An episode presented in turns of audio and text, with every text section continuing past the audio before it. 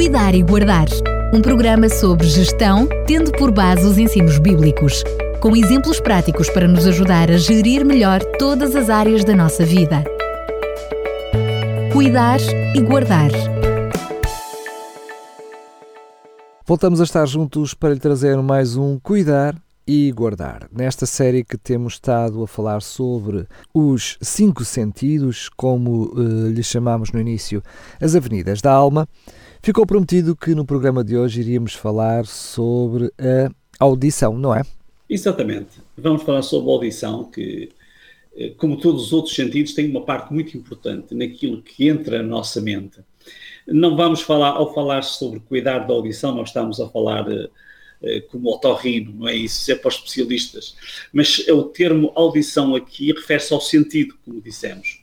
Isto é, à capacidade fisiológica de perceber uh, como entra uh, o som proveniente do ambiente no nosso sistema nervoso.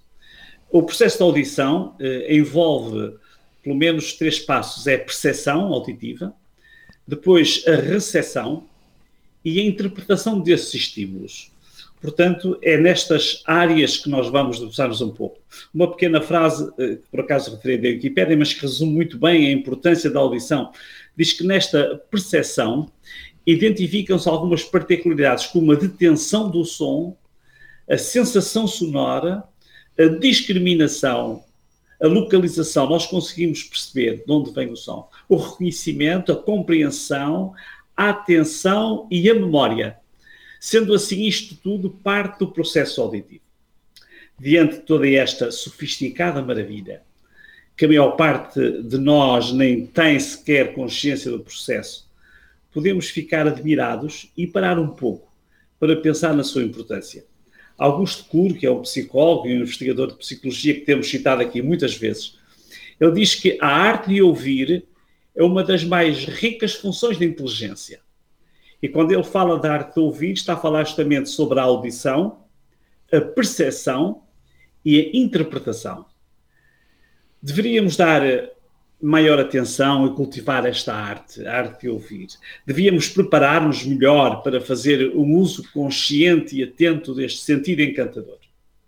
Ouvir a música, ouvir o canto dos pássaros, ouvir o marulhar das águas do mar ou o murmúrio de uma fonte, ouvir o som do vento, tudo isto é tão relaxante e empolgante. Mas não esqueçamos que ainda mais importante é saber ouvir o outro ser humano. Ele tem três frases de uma profundidade incrível, vou referi-las. É mais fácil desenvolver a arte de falar do que de ouvir. Uh, falamos com mais facilidade, mas também há uma, há uma, expressão popular que diz que nós temos uma boca e dois ouvidos, devíamos ouvir mais do que falamos. Uh, ele refere ainda que precisamos de penetrar no mundo das pessoas. A arte de ouvir deveria fazer parte da nossa rotina diária. É através do ouvido. Quando nós ouvimos, nós conseguimos compreender ou tentar compreender aquilo que vai na mente dos demais uma outra frase que nos interpela a todos. Diz o psicólogo: Nunca será demais chamar a atenção para o facto de estarmos tão próximos fisicamente dos nossos amigos íntimos, mas tão distantes interiormente. A família moderna tornou-se num grupo de estranhos que dividem o mesmo espaço, respiram o mesmo ar, mas não penetram no mundo uns dos outros. Isto é incrível. Nós vivemos numa sociedade onde todos gritam na ânsia de, de serem ouvidos. As crianças gritam porque os pais estão absorvidos com as responsabilidades da vida e têm muito pouca disponibilidade para os poder ouvir. Até podíamos dizer que às vezes os pais sacrificam-se para poder levar a vida e realmente já a capacidade de ouvir os filhos às vezes é, é reduzida. Os adolescentes gritam porque sentem-se inseguros.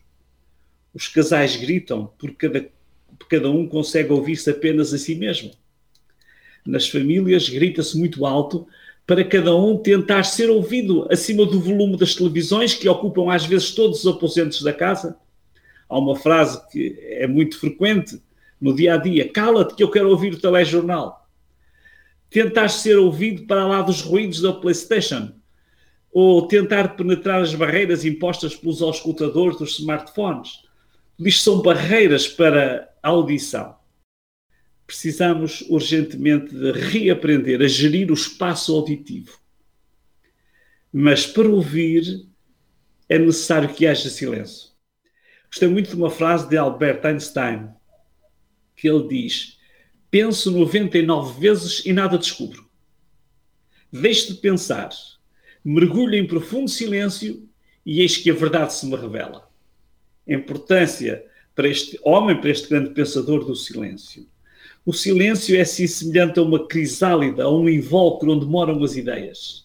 Se nós não tivermos silêncio, as, as ideias têm dificuldade em desabrochar. William Shakespeare também dizia: dê a todas as pessoas os seus ouvidos, mas a poucas a sua voz. Aqui temos uma série de ideias que se cruzam e muito interessantes. Nós vivemos numa espécie de síndrome coletiva de tempo de antena. Nós sabemos que é o tempo de antena. Eh, é a totalidade dos períodos de programação geral, televisão e rádio, que ao longo de cada ano o governo, os partidos políticos, as associações sindicais, as associações profissionais têm o direito e a responsabilidade de ocupar com programas próprios. Mas parece que todos nós nos acotovelamos para ter tempo de antena. Todos queremos, todos temos necessidade de ser ouvidos. Todos têm alguma coisa que querem que se ouça. Mas poucos se esforçam para conseguir ouvir. E temos aqui eh, este drama que às vezes pode ser complicado na vida de algumas pessoas. Nós não aguentamos ouvir o que o outro diz sem dar logo um palpite melhor sem misturar o que ele diz com aquilo que nós queremos dizer. Como se aquilo que a pessoa diz não fosse digno de consideração e precisasse de ser complementado por aquilo que nós temos a dizer, que, claro, é muito, mais, é muito melhor do que aquilo que a pessoa pensa. E é nesta dificuldade que todos nos gerimos. Na cultura bíblica, eh, a sabedoria reconhece na audição a raiz do ser humano, diz um, um estudioso da antropologia bíblica. E cita um texto que nós conhecemos bem de Provérbios. O ouvido que escuta a advertência da vida terá a sua morada entre os sábios. Quem rejeita a correção menospreza a sua alma, mas o que escuta a advertência adquire entendimento. Qual é a diferença entre ouvir e escutar? O que significa, uh, o significado de ouvir remete para o sentido da audição. É aquilo que o ouvido capta já o verbo escutar corresponde ao ato de ouvir com atenção. É aqui onde se completa o processo da audição, percepção e integração. Ouvimos a gritaria, isto é audição, mas escutamos os anseios da alma, isto é a percepção e a interpretação. Mark Twain dizia: como a, abelha, como a abelha trabalha na escuridão, o pensamento, o pensamento trabalha no silêncio e a virtude no segredo. Mas gostaria de abordar uma outra questão muito importante, muito importante da audição. Como é que nós podemos gerir ou filtrar o que se ouve? Se por um lado devemos esforçar-nos por ouvir, já falámos nisso, também temos o dever de saber filtrar o que ouvimos. Um apelo dirigido aos jovens, que é um livro para jovens de Ellen White, mas que é um, é um, é um apelo muito interessante para todos nós. Diz ela: tereis de tornar-vos fiéis sentinelas dos olhos, dos ouvidos e de todos os vossos sentidos, se quereis controlar a mente, impedir que pensamentos supérfluos e corruptos vos manchem a alma. Se por um lado devemos e queremos melhorar a nossa forma de ouvir, não somos obrigados a ouvir tudo quanto se diz. Não precisamos de nos achar na obrigação de ouvir todas as barbaridades devemos escolher o que queremos ouvir. Seja seletivo e exigente naquilo que ouve. Não ouça todas as conversas, não ouça todas as músicas. Escolha aquilo que lhe pode alimentar a mente de forma saudável. Não esqueça, a audição é uma das avenidas da alma. Permita-me uma outra frase cheia de sabedoria. Deus não deseja que ouçamos tudo o que existe para ser ouvido, nem que vejamos tudo o que existe para ser visto. É uma grande bênção saber fechar os olhos para que não ouçamos e os olhos para que não para não vermos. Na verdade, encontrar ouvidos receptivos é um grande desafio, até para Deus. Uma das advertências que nós encontramos da pena de Isaías Diz: Se quiseres e ouvir, descobrireis o bem desta terra. Ou este mesmo texto numa outra versão: Se quiserem e se me ouvirem, se me obedecerem, terão tudo o que há de melhor.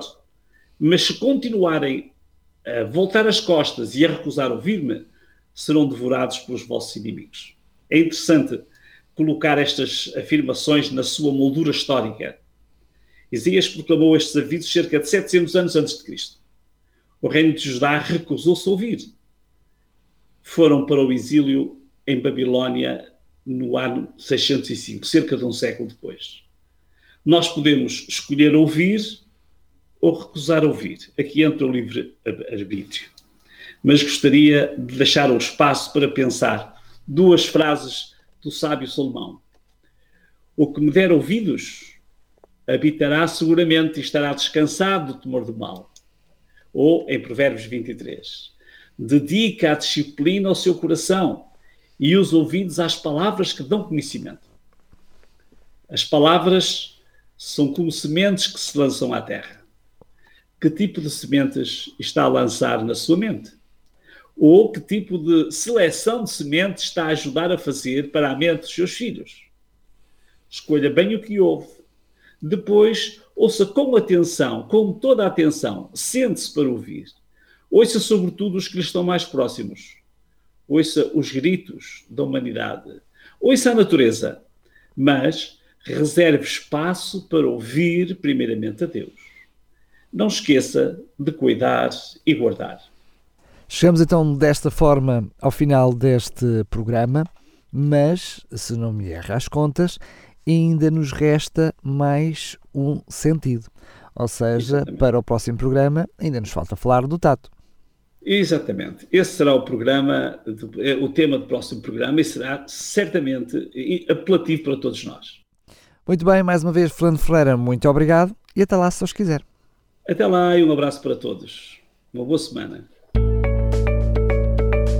Cuidar e Guardar um programa sobre gestão, tendo por base os ensinos bíblicos, com exemplos práticos para nos ajudar a gerir melhor todas as áreas da nossa vida.